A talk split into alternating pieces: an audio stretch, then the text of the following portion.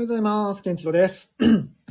えー、テイク2、テイク2でございます。先ほど1回、えーやったんですが、スタンド FM と今、ツイッタースペースをね、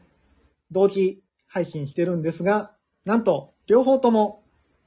うまくアーカイブできてなかったという。う 両方できてないってどういうことよどういうことよということで、えーまあね、最初まだ初めて、今日で5回目なので、いろいろトラブルは出ますね。ということで、さっきと同じ、全く同じ内容、もちろんね、あの、全く同じって言っても、台本も何もないので、多分いろいろ変わると思いますが、内容的には全く同じものをやりますので、さっき聞いていた人はもういいです。はい。で、えー一応多分今回はアーカイブにもしっかり残るので、まあ、基本的にはね、あの、ライブ配信なんですが、もうアーカイブで聞いていただければなというふうに思いますので、ぜひよろしくお願いします。で、質問等ある方は、ぜひ何かしらのコメントで、スタンド FM でもいいですし、ツイッターの方でもいいですし、なんかコメントで、コメントとかリプランでいただいたら、えーその質問に対してはまた次回答えさせていただくという形で進めたいと思いますので、えー引き続きよろしくお願いします。最初に簡単に自己紹介をしておきます。えー僕はですね、写真とか動画とか映像制作とか、あとはプログラミング、ホームページ制作っていうところでお仕事をしている人間でして、最近は Web3 にね、どっぷり使ってまして、NFT 関連の、うん、NFT 関連の事業にほとんど100%コミットしているような状態です。で、えっ、と、X2EDAO っていうところの DAO がありまして、こちらでアドミン管理者をね、させてもらってます。でそこでの、まあ、公式 YouTuber、ほとんど動けてないですけど、公式 YouTuber。あとは、X2EDAO をね、今、あの、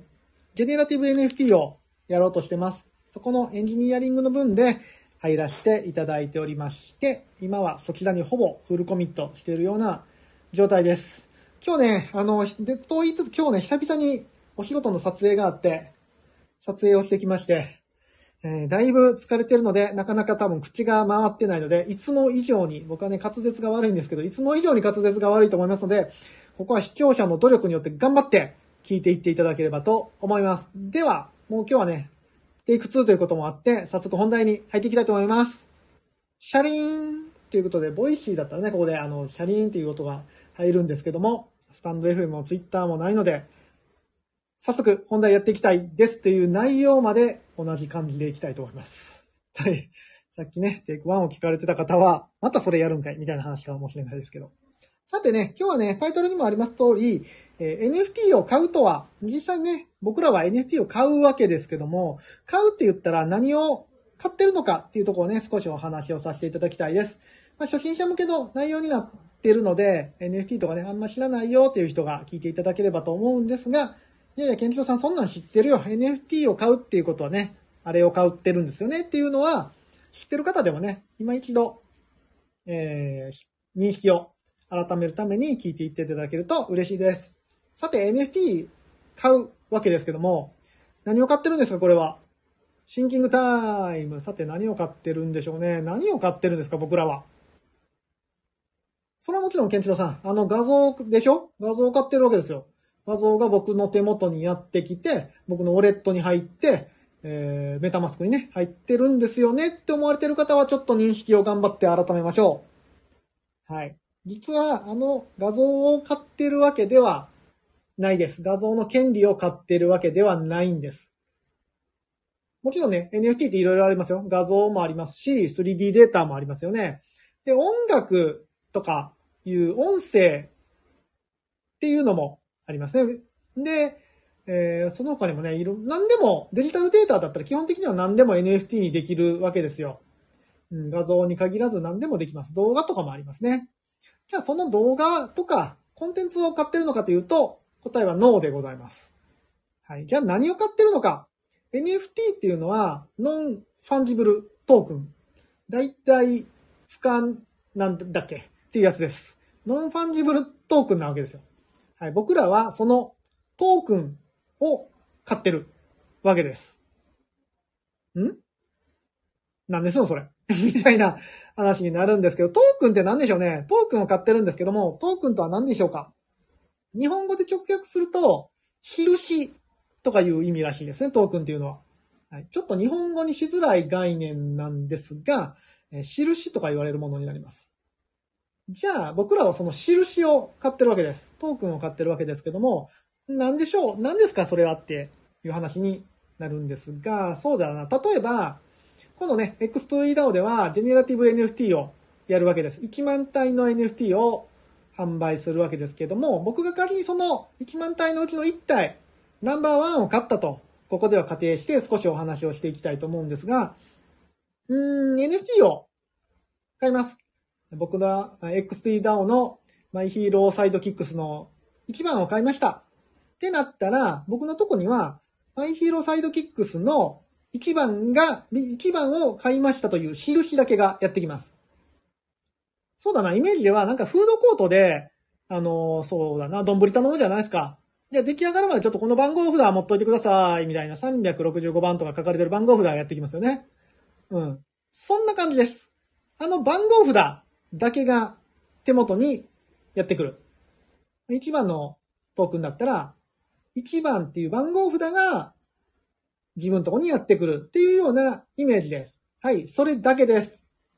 それだけです。他には何も手元には来てません。え？そうなの？っ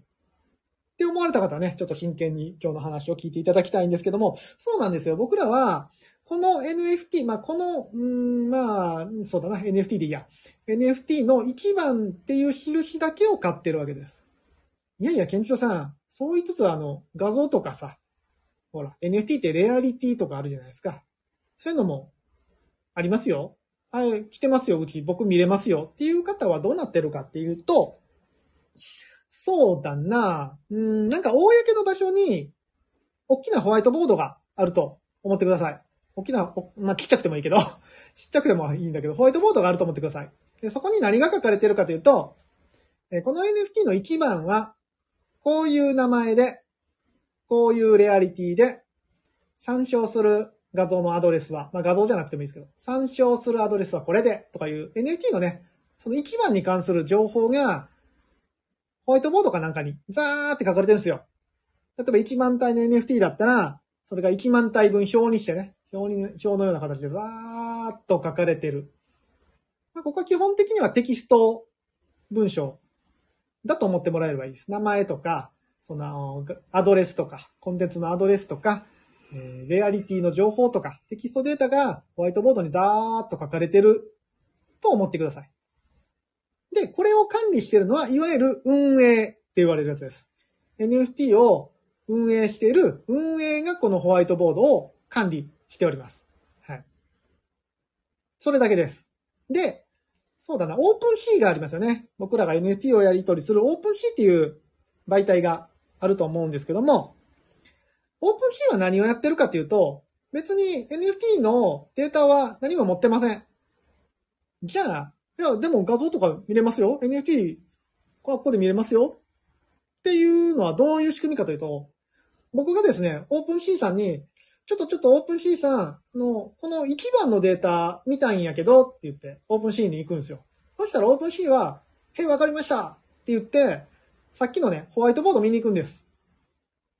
運営が使っ、作ってるホワイトボードを見に行くわけですよ。テキストデータをね。そしたら、うんとこの NFT の1番は、こう、こう、こういう名前で、えっと、レアリティは、こうで、こうで、えー、画像のコンテンツのアドレスはこれか。なるほどね。って言ってこうね、 OpenSea さん戻ってきて、パッて見せるんですけど、まあ、その時にね、さすがにテキストデータそのまま見せられてもようわからんわになるんで、 OpenSea さんが、ええ感じで表示させてくれるわけですよ。まあ、せっかくなんで、あの、コンテンツのアドレス、ちょっとテキストでメモってきたんですけども、ちゃんとこれ画像にして表示させますね。っていう感じで、 OpenSea さんが画像にして、画像にしてというか、うん、ちゃんと画像という形にして、ブラウザ上で表示させてくれるわけです。はい、 OpenSea さんはただ見に行ってそれを表示してるっていうだけなんですね。はい。ここで3人出てきました。購入者、まあ僕ですね。僕と運営、ホワイトボードを持ってる人、 OpenSea、えー、それを表示している人っていうの3人出てきましたね。で、ここで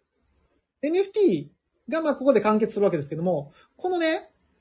この情報を誰が持ってるかっていうのは、この NFT を触る上で結構意識しておいた方がいいポイントになります。うーん、まあ、ちょっと難しい部分ではあるんですけど、例えば、いや、画像は自分のものとか、うん、そのね、名前とかも自分の元にデータがあると思ってると、いろいろ、その NFT を触る上で不都合が出てくると思うので、この情報を誰が持ってるかっていうと、その点は意識しといた方がいいですね。自分のとこにはそのトークンの印だけがあるんだよ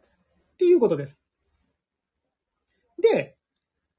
まあ、トークン持ってる人、情報を管理してる運営、で、 OpenSea がいたんですけども、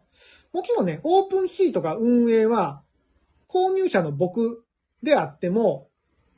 タッチすることができないんですよ。つまりどういうことかというと、そうだな、仮に OpenSea が、 OpenSea っていろんなものを表示できますよ。もう画像ももちろんできますし、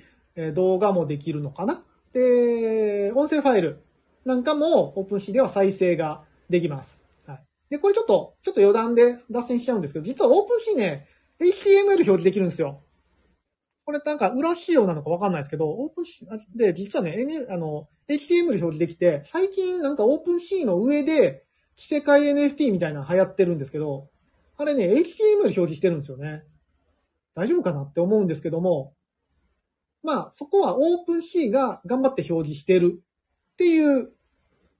意味合いになってきますね。で、例えば OpenSea が、ちょっとね、うん、都合悪くなったんで、あの、音声データ流すのやめますわ。みたいに言ったら、NFT として出てた音声データの N、え？音声データの NFT っていうのは、もう OpenSea では表示できない。あ表示というか再生できない。っ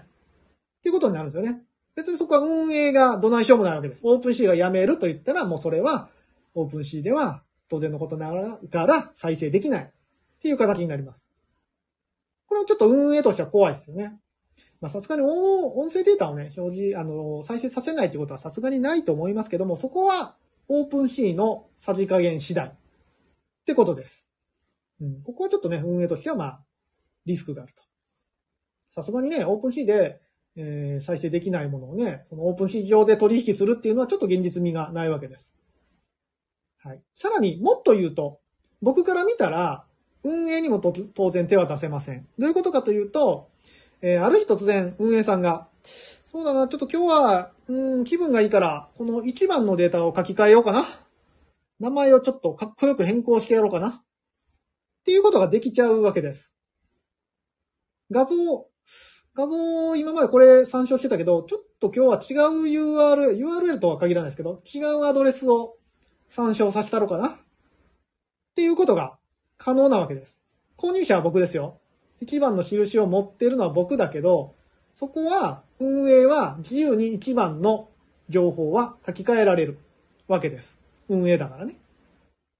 もちろん、まあそんなことは普通しないですけどね。その NFT の価値が落ちちゃうのでしないですけども、できるっちゃできます。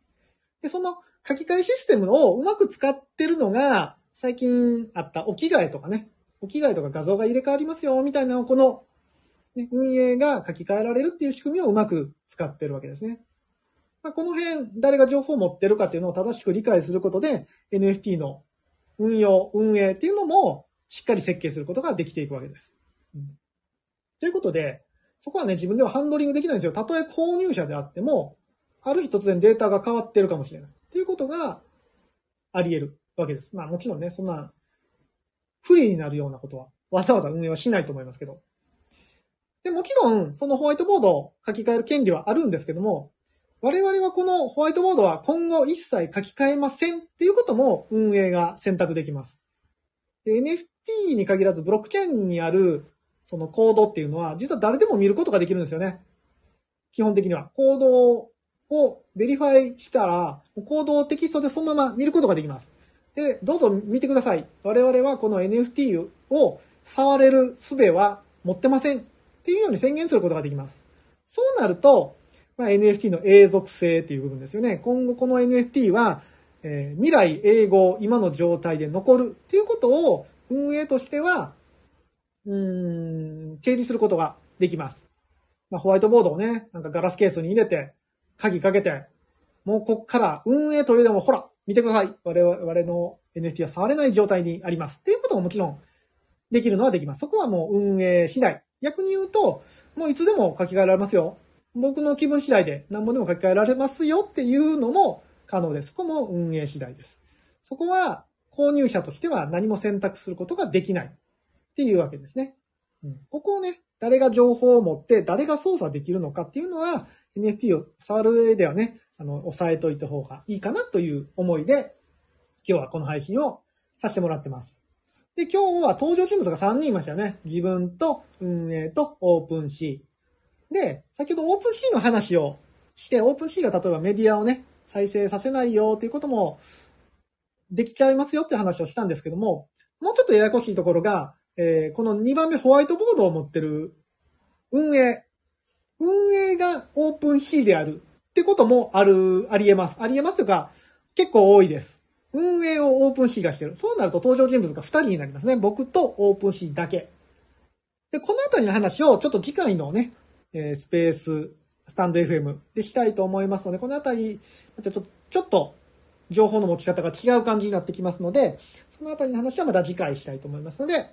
引き続きフォローいただければと思います。Twitter でもね、この手の情報を発信していきますので、もっと詳しく NFT 知りたいとか、えー、なんだ ?NFT を知りたい。という方はぜひ Twitter もフォローしていただけると嬉しいです。質問疑問などは何かしらのリプランでもたも、えー、いただけたら、次回の Twitter なり、スタンド FM なりで配信していきますので、えー、質問もじゃんじゃん募集しております。こんなもんかな？ということで今日はこういう感じで終わりたいと思います。テイク、テイク2。だいたい1回目と同じことを喋れたんじゃないかなと思って、テイク2の終わりにしたいと思います。で、過去の放送を聞きたい方は、まあ、スタンド FM ならね、そのまま聞いていただいて、えー、Twitter スペースで過去の放送を聞きたい方は、ケンチロ雑談で検索していただくと、多分スペースがザーっと検索に出てくると思いますので、えー、そちらをチェックしていただければと思います。ちゃんと今回は録音できてるかな？心配なんですが、今回の配信はこの辺で終わりたいと思います。お付き合いありがとうございました。